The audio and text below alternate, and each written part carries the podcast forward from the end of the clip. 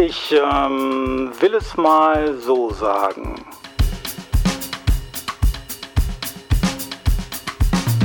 Auf der Suche nach Begriffen der direkten und versteckten Diskriminierung. Ein Podcast von Jörg Degenkolb-Dierli und Christoph Schönbach.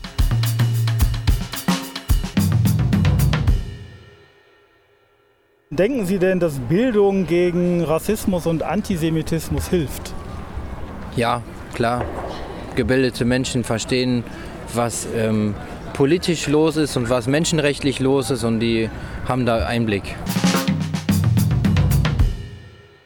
Ja, Christoph, was hat es jetzt mit der Bildung und den großen Themen dieser Welt denn auf sich?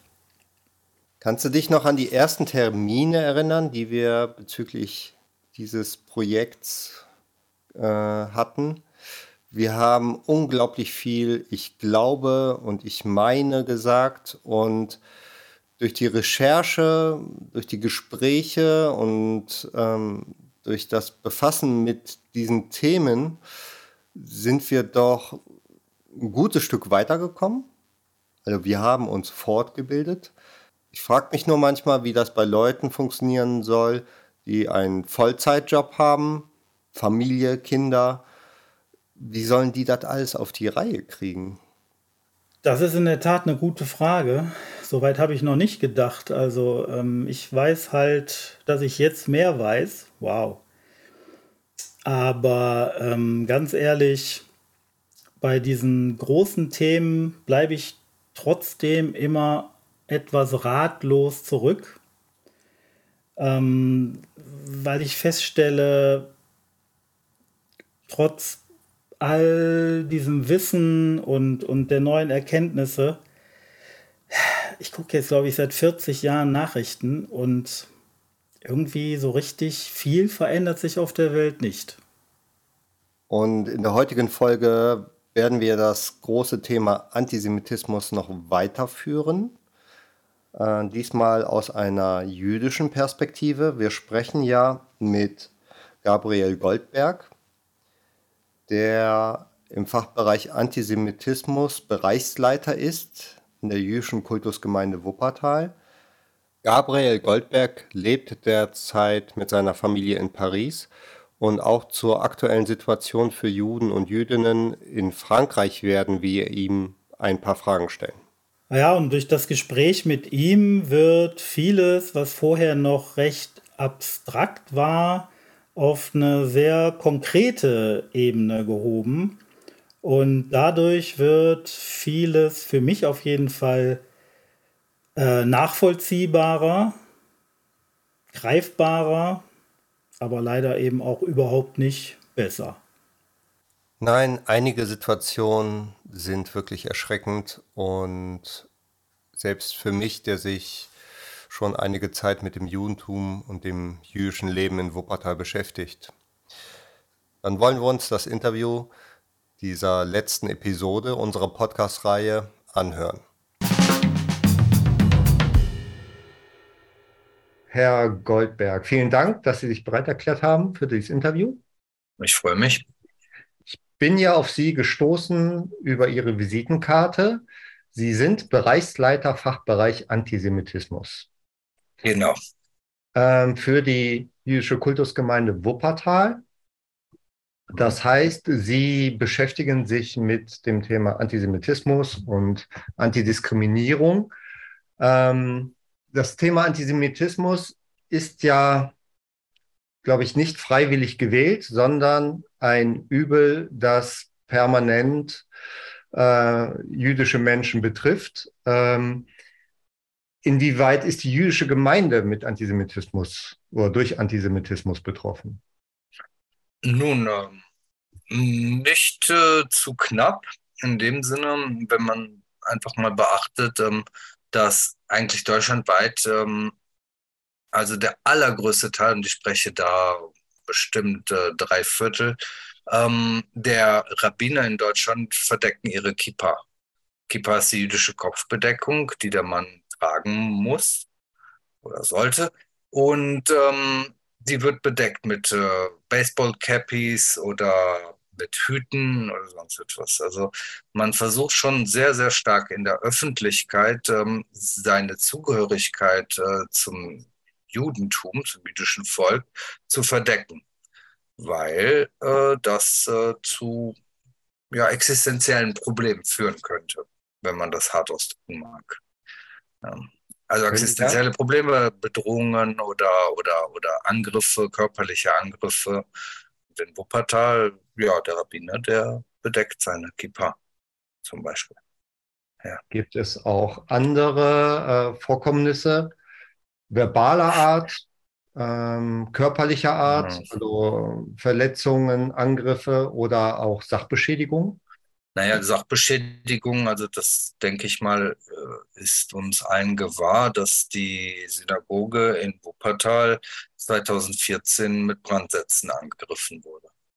Ähm, von drei, wenn ich mich recht erinnere, jungen Männer ähm, arabischer Herkunft, die äh, vor Gericht sagten, das wäre ihre Form des Protestes gegen äh, die Nahostpolitik.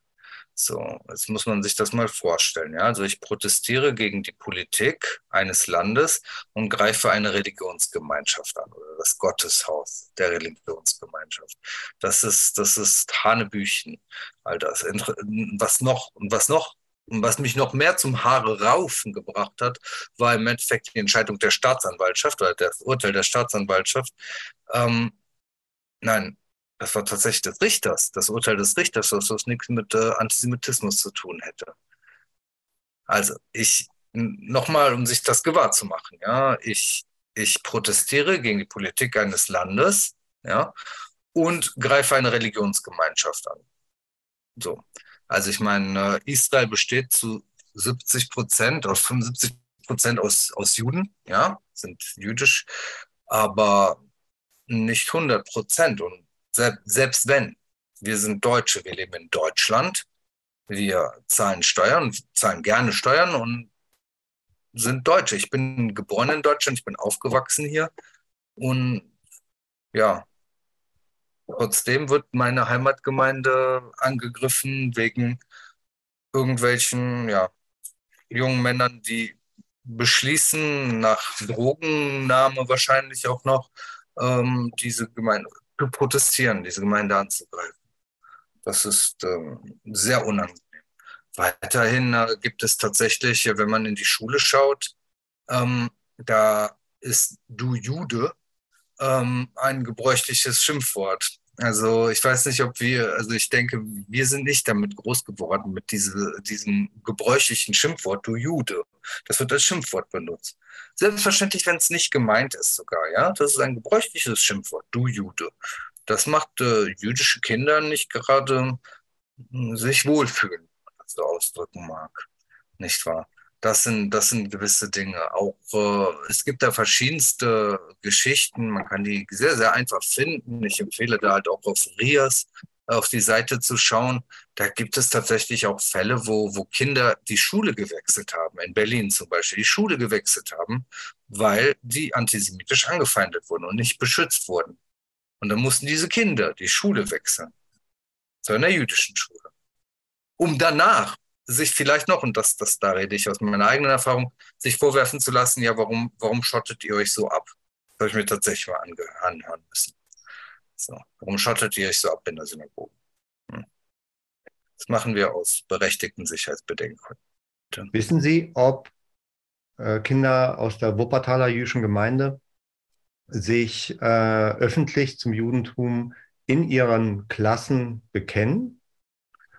Um, ist das ähm. bekannt oder gibt es da eine Empfehlung von der Gemeinde, ähm, wie man, wie die Kinder sich zu verhalten haben oder Empfehlung, ähm, wie sie in der Schule damit umgehen?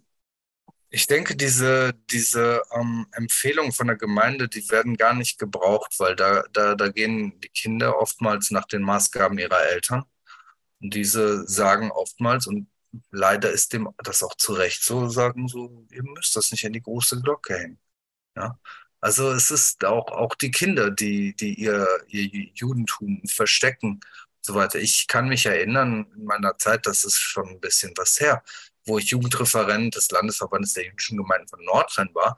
Dort ähm, habe ich erst einmal immense Summen ausgegeben, um Sicherheit zu gewährleisten, also Sicherheitsdienste äh, für Veranstaltungen engagiert. Weiterhin ähm, was äh, hatte ich tatsächlich einen Jungen, und das war ein Wuppertaler Junge sogar, äh, der seine, seine Zugehörigkeit äh, zu, zum Judentum ähm, aktiv geheim gehalten hat. Also nicht, nicht äh, verschwiegen, sondern geheim gehalten im Sinne von, bist du Jude? Nein, ich bin russisch-orthodox. So einer.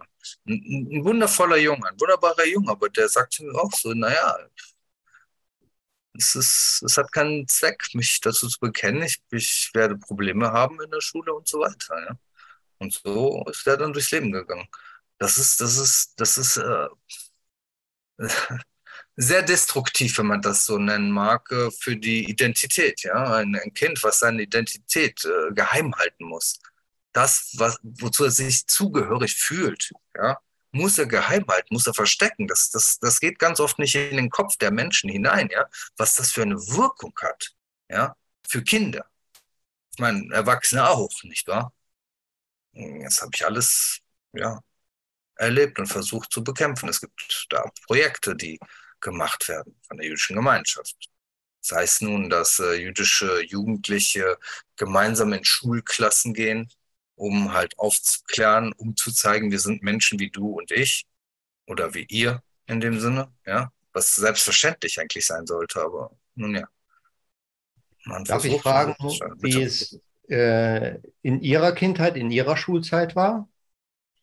Sie sind ja, ja im Bergischen Land aufgewachsen. Mhm. Ähm, wie haben Sie das damals gehandhabt?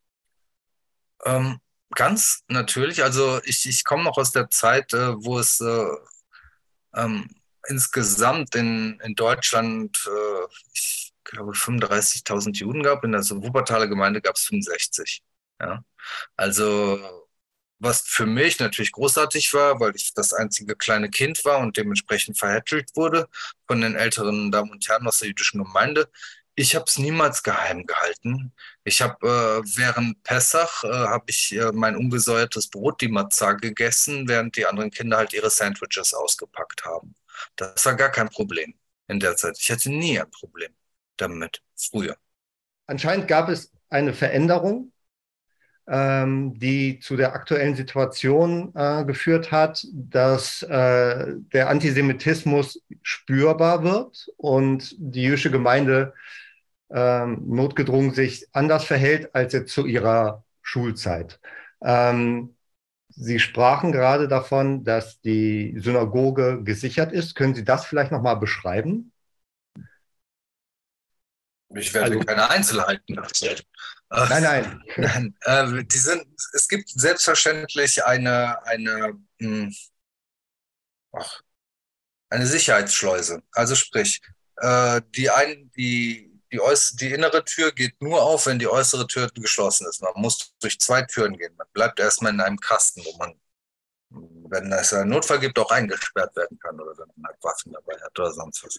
Das gibt es. Ja, man, man, man geht immer vom Schlimmsten auf.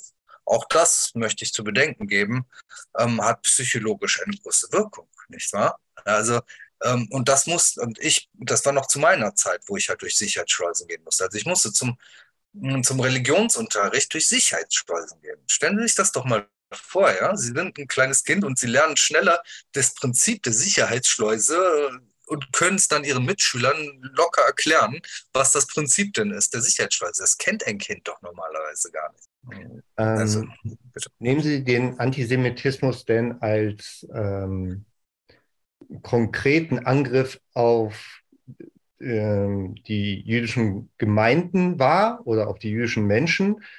Oder, ähm, weil wir haben uns im Vorfeld ja. zu diesem Gespräch darüber unterhalten, dass dieser Antisemitismus manchmal vollkommen losgelöst ist von konkreten Bezügen, sondern ähm, ist so eine, wie soll ich sagen, wie, wie, wie so ein geflügeltes Wort ist. Also, dass man antisemitisch ist, obwohl man vielleicht noch nie eine, äh, eine jüdische Person kennengelernt hat. Es gab ja, hm, Adorno sagte ja mal, ähm, Antisemitismus, das ist das Gerücht über die Juden. Ja, das Gerücht über die Juden. Also man muss keinen Juden kennen sonst was, um Antisemit zu sein, um zu denken, dass die Juden die Welt kontrollieren, alles Schlimme auf der Welt äh, verstückelt haben oder sonst etwas. Das ist, das ist gerade, gerade das Faszinierende, also faszinierend, wenn man Wissenschaftler ist am Antisemitismus an dem Sinn. Genauso wie der Antisemitismus über die Historie hinweg äh, seine Gesichter geändert hat. Je nach, je nach dem ähm, öffentlichen Diskurs. Ja, wenn, früher war Religion äh, das, worüber man sprach, ja. Und dann wurde halt äh, Antisemitismus wurde halt, äh, da waren die Juden halt die Jesusmörder, nicht wahr? Ähm, danach äh, wo, war der Begriff Rasse sehr in Mode ja, na, Rasse, Nation. Dann wurden halt die Juden diejenigen, die minderwertige Rasse und äh, die nationszersetzende Elemente. Nicht wahr? Und dann kam Israel dazu. Jetzt äh, ist Israel ja neben, also alles Schlimme auf der Welt, ja. Also ob es jetzt ein Apartheidsstaat ist oder ein Atomwaffenstrotzender und andere bedrohender Staat mit Atomwaffen, der offiziell keine Atomwaffen hat, ist nie zugegeben worden es wurde nie gedroht damit. Ja. Ähm, es ist, das ist, äh, ist im Endeffekt der Antisemitismus, der passt sich immer dem an, was in Mode ist. Antisemitismus ist, ist uralt in dem Sinne, nicht wahr? Antisemitismus ist schon 2000 Jahre alt, ändert sich immer. Also diese, diese wie soll man sagen, diese Unterstützung der Mehrheitsgesellschaft, von der immer gerne gesprochen wird, ja, oh, wie heißt das noch, Aufstand der Anständigen, hat mal ein Kanzler gesagt, nicht wahr? Den, den gibt es oftmals äh, nur wörtlich, ja. Ich meine, nach, nach dem Brandanschlag auf die Wuppertaler Synagoge gab es tatsächlich äh, Menschen, die einen Kreis um die Synagoge gebildet haben, ja. Ich applaudiere immer noch diesen Menschen, ja, die das getan haben. Das ist ein großes Zeichen. Das ist übrigens ein Zeichen, was nicht vergessen wird von den äh, Wuppertaler, von der jüdischen Gemeinde. Wuppertal auch nicht. Aber man sollte doch, äh, ja, man sollte das doch nicht nur an einigen schlimmen Ereignissen festmachen. Diese Unterstützung sollte eigentlich ja konstant bleiben. Das ist jedenfalls mein Wunsch. Fühlen Sie sich denn von der Politik ernst genommen mit Ihren äh, Sorgen? Also wir haben in Deutschland einen Antisemitismusbeauftragten, der ähm, ab und zu in der Presse dann zu sehen ist, meistens wenn äh, etwas Antisemitisches vorgefallen ist, worüber berichtet wird. Ähm, wie stehen Sie zu diesem Rückhalt und wie ist die Situation in Wuppertal? Um, ähm, also man, man, muss, man muss immer unterscheiden. Also die Politik gibt es genauso wenig wie die Wuppertaler oder die Juden oder so weiter. Es gibt da immer Einzelne. Also Dr. Felix Klein macht einen großartigen Job. Das, was er tut, ist, ist sehr wichtig. Dass er nach vorne geht und Dinge ausspricht, ja, ist sehr wichtig. In Wuppertal gibt es tatsächlich auch äh, Menschen, äh, die auch Antisemitismus beauftragen Beauftragte sind jetzt nicht Antisemitismusbeauftragte von der Fasson, äh, Fasson äh, von äh, Dr. Dr. Klein, aber es gibt halt für die von der Staatsanwaltschaft Wuppertal gibt es auch einen Oberstaatsanwaltschaft, der für den Bereich Antisemitismus äh, verantwortlich ist und der den ich letztlich getroffen habe und der auch wirklich äh, knaller zugesagt hat, dass äh, sobald etwas Antisemitisches passiert, sollte man doch auf ihn zutreten.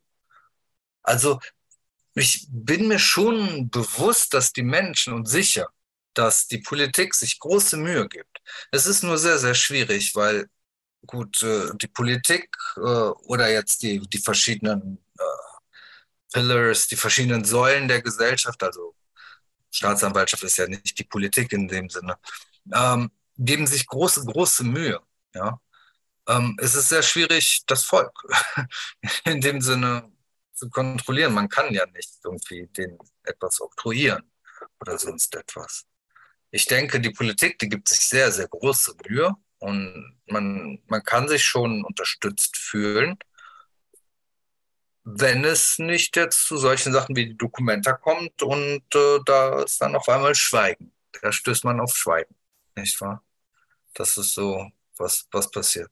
Selbstverständlich bei der, äh, bei der Veranstaltung am 9. November wäre es natürlich wundervoll, viele junge Menschen zu sehen, die jetzt nicht von den äh, Lehrer dorthin gekarrt werden auf den Weinberg in Wuppertal, sondern die freiwillig dahin gehen, weil das ein An weil das wichtig für sie ist. Ja, aber das gibt es eben eher selten. An dieser Stelle eine kurze Einordnung. Gabriel Goldberg bezieht sich mit der Documenta auf die Kunstausstellung in Kassel, die 2022 Bilder mit antisemitischen Elementen von Künstlern aus dem globalen Süden gezeigt hat. Also wie beurteilen Sie den Faktor Bildung im Kampf gegen Antisemitismus?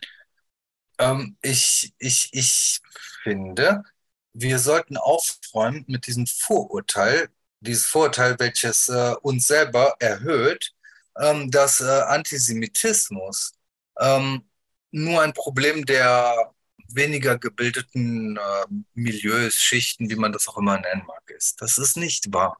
Der Antisemitismus, den kann man in jedem Milieu, in jeder Schicht der Gesellschaft finden. Der Antisemitismus ist in der Mitte angelangt, sagt man so schön. Ich glaube, er war schon immer da. Tatsächlich. Also, das ist, man, man, man, man redet sich das äh, ja immer so schön, ja, also ja, das sind ja die Dummen, die das, die das so denken. Das ist nicht wahr. Das ist nicht wahr. Erstmal sind wir nicht besser als die Leute, die weniger Bildung haben. Fangen wir mal an, weil Antisemitismus, das ist Menschenfeindlichkeit. Und wir sollten doch die, diesen Anstand in uns tragen, einen Menschen nicht zu verurteilen, nicht zu hassen, nicht zerstören zu wollen, nur weil er anders ist als ich. Ja, alle reden gerne von Pluralität, hei, hei, ist das schön. Ja, aber aber wenn jetzt jemand irgendwas anderes isst oder andere Feiertage feiert oder einen anderen Namen hat, von mir aus, anderer Name, andere Hauptfarbe, was weiß ich was, ja, wir müssen tatsächlich mal fragen, ist das nicht ein wenig zu verkopft zu denken, ach, das ist ein Problem der Bildung? Ich bin mir sehr sicher, die Antisemitismus, das Bestreben, einen anderen Menschen geringer zu machen als mich selbst, ja, und dann eventuell zu zerstören oder über die äh, heraus, was die, wie es herauskommt, darüber kann man später sprechen, aber das ist etwas, was, was an die Basis des Menschseins geht. Und das kann man in jeder Schicht, in jedem Intelligenzgrad haben, wie man will, ja. Also ich meine, äh, die Menschen, die, äh, die so schlimme Sachen gemacht haben, das waren ja nicht alles Idioten. Ja. Äh, wir haben, wir haben hochintelligente und weniger intelligente. Aber bei allen haben wir Menschen, die anständig sind und Menschen, die, nun ja, die, es lieber mögen, halt äh, Juden schlecht zu machen oder zu meucheln. Also die Sache mit der Bildung, natürlich, Bildung kann sehr helfen, ja. Ich, ich, ich bin der Letzte, der sagt, ja, nein, bildet doch nicht, aber dass das jetzt die einzige Form der Bekämpfung von Antisemitismus ist, das, das wage ich zu äh, bezweifeln. Es, es bringt etwas, aber es ist nicht die alleinige Lösung. Ja? Wir müssen anständig werden. Und unsere Kinder das lernen, anständig zu sein. Und ich würde mir von der Mehrheitsgesellschaft, von der gesamten Gesellschaft, würde ich mir wünschen, dass die Grenzen doch mal verteidigt werden. Und zwar mit Zähnen und Klauen. Ja? Dass wir dass wir selber einstehen für, für das, was uns wichtig ist. Und wenn uns wichtig ist, dass wir als verschiedenartige Menschen zusammenleben, und ich rede jetzt von verschiedenartigen Menschen, weil äh, Antisemitismus ist einzigartig, definitiv, aber es ist generell äh, etwas, wo, wo die Gesellschaft, ähm, nun ja, handeln muss, ja. Und das, das, das tut sie halt zu selten oder fast gar nicht. Warum müssen es die Juden ständig sein, die protestieren müssen? Warum? Warum müssen wir da dahin gehen? und protestieren? Warum müssen wir eine Demonstration äh, organisieren gegen Antisemitismus vor dem Brandenburger Tor? Ist schon ein bisschen her. Warum müssen das die Juden machen? Antisemitismus ist nicht das Problem der Juden. Antisemitismus ist das Problem einer jeden Gesellschaft. Also mich würde interessieren, ob die Situation in Frankreich für jüdische Menschen anders ist und wenn ja, inwiefern? Mm. Ich sage ein Beispiel. Also ein Beispiel, was, was, was, ich, was, mir, was mir geschehen ist. Ja. Also ich war in der, also für mich in, in Paris, also ich bin, ich bin ein, für mich ist es jedes Mal unglaublich faszinierend und jauchzendes Erlebnis, Juden, erkennbare Juden zu treffen. Das passiert in Paris ständig. Ja, aber trotzdem, ich bin, also für mich, ich bin ja aufgewachsen in einer viel, viel kleineren Gesellschaft. Nicht wahr? Für mich ist das wirklich was so, wow, hallo, äh, ich auch.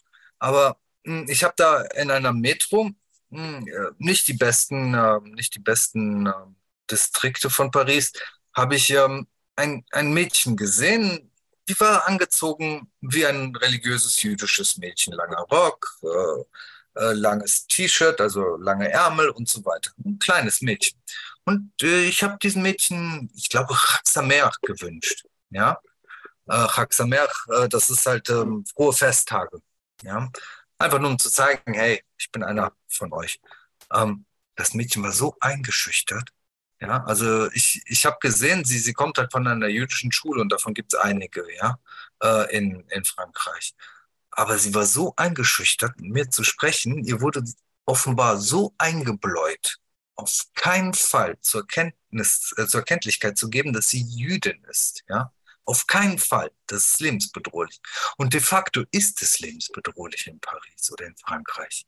Ja, wenn man zurückdenkt, dann ähm, ähm, äh, Sarah Halimi, äh, seligen Angedenkens, ja, die alte Rentnerin, die ermeuchelt wurde, erstochen und aus dem Fenster geworfen, Mireille Knoll, die die Shoah überlebt hat, um dann im 11. Arrondissement von ihrem Nachbarn, ihrem arabischstämmigen Nachbarn, äh, erstochen äh, und aus dem Fenster geschmissen zu werden. Ja, äh, das sind so Momente, wo man denkt, so ja, es ist äh, dieser Antisemitismus, der besteht äh, wie in Deutschland. Also in Deutschland gibt es nicht weniger Antisemitismus, nur in, nur in Frankreich ist das sehr viel gewaltsamer. Und die, und die Regierung äh, gibt sich große Mühe, äh, ähm, nicht zuzugeben, dass das eine antisemitische Tat war. Obwohl, naja, es ist schon sehr, sehr naheliegend, dass das war. Und ganz, ganz im Nachhinein sagen sie das. Und das ist sehr traurig wenn man jetzt wirklich, äh, Ihnen ist das bewusst sicherlich, äh, diese Fälle in Toulouse, wo, wo, wo ein, ein Mann, ähm, ein, Rabbin, also eine Schule, eine jüdische Schule angegriffen hat, den Rabbiner vor den Augen seiner Kinder ermordet hat und die Kinder dann tatsächlich fürchterlich, fürchterliche Szenen. Ich will die gar nicht, will mich gar nicht dran erinnern. Also der hat da Kinder gemeuchelt und, und Erwachsene und so weiter. Das passiert alles. Und das sind so gewaltsame, so schreckliche Taten, ja, die passieren in Frankreich. Gibt es auch äh, ja, das Bestreben, halt genug Geld zu verdienen, um aus den, ähm, aus den Banlieues auszureisen. Ins 17. Arrondissement zum Beispiel. Das 17. Arrondissement ist, ist ein bisschen mondäner und äh, hat eine großartige jüdische Infrastruktur, ist dementsprechend auch teuer. Und äh, das, ist, das ist irgendwie das, das Leitbild. Ja? Also zur Sicherheit äh, verdienen wir schnell Geld, um hier rauszukommen. Ja? Es gibt da nicht gute, nicht gute Arrondissement, nein, Banlieues, gar nicht gute an Banlieues und da, da, da leben religiöse Juden.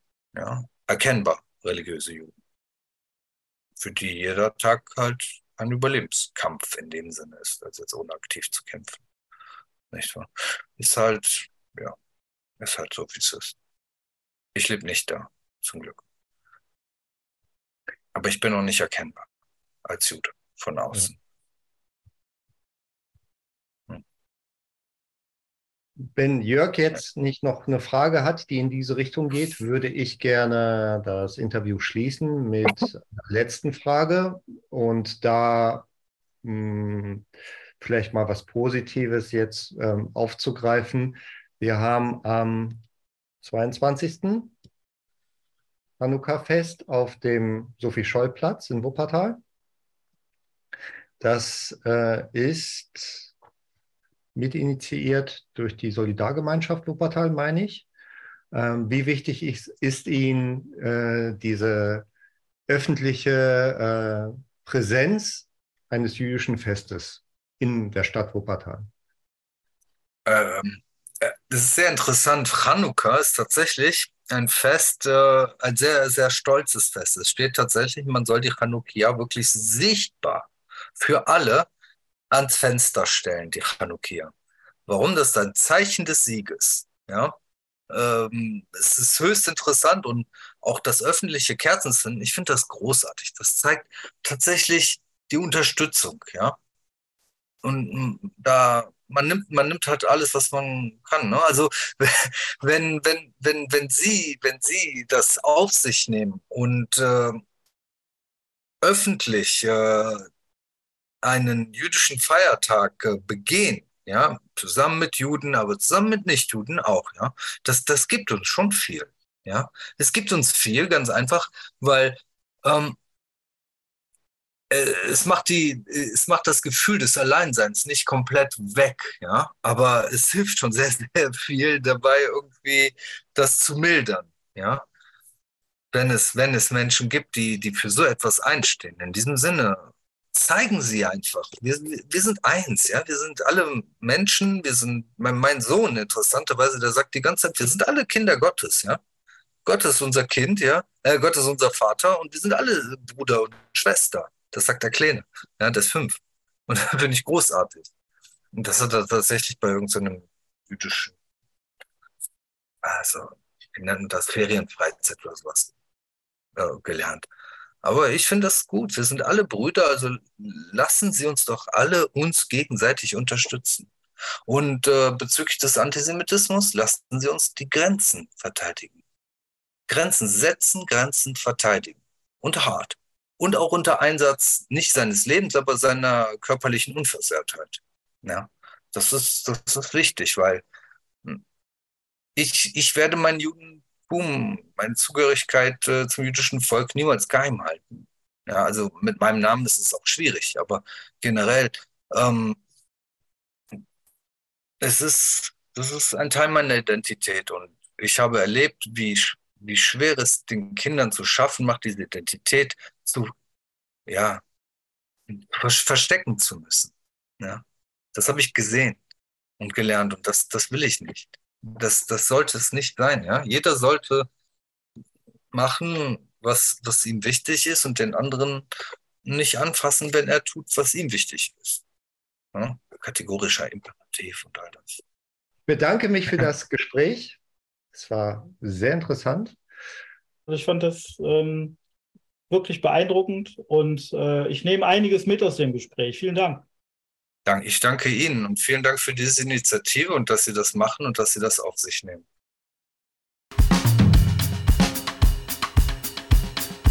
Ich ähm, will es mal so sagen. Auf der Suche nach Begriffen der direkten und versteckten Diskriminierung. Ein Podcast von Jörg Degenkolb-Dierli und Christoph Schönbach. Dieser Podcast wird gefördert vom Bundesministerium für Familie, Senioren, Frauen und Jugend im Rahmen des Bundesprogramms Demokratie Leben. Die Veröffentlichung stellt keine Meinungsäußerung des Bundesministeriums für Familie, Senioren, Frauen und Jugend oder des Bundesamtes für Familie und zivilgesellschaftliche Aufgaben dar. Für inhaltliche Aussagen tragen die AutorInnen die Verantwortung.